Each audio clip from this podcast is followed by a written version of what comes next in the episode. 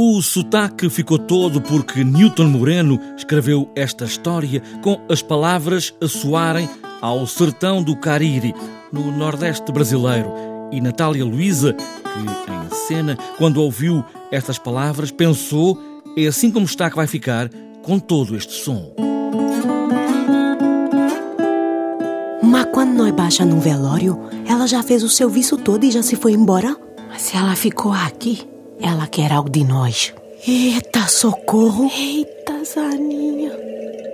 Eu comecei a ler a peça em português, pensei primeiro localizá-la, por exemplo, em Portugal, numa região com um sotaque, nomeadamente no Alentejo, dado que foram os alentejanos que levaram este Carpiros Mortos eh, para esta região nordestina, segundo dados históricos e segundo pesquisas que fiz, e colocá-la no Alentejo. Acontece que a linguagem perderia esta beleza uh, deste texto e esta poética e foi por isto também que eu me apaixonei ao querer colocar esta peça em cena.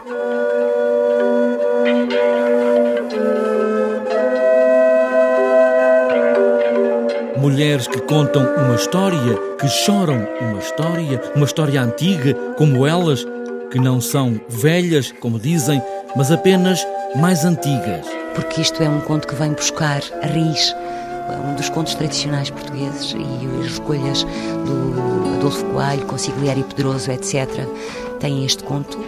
E depois é tratado com uma poética, com uma linguagem, com uma especificidade que tem a ver com a população nordestina. Socorro e Zaninha são duas carpideiras, uma por vocação, outra por escolha. Choram os mortos por contrato, os mortos dos outros com lágrimas e orações.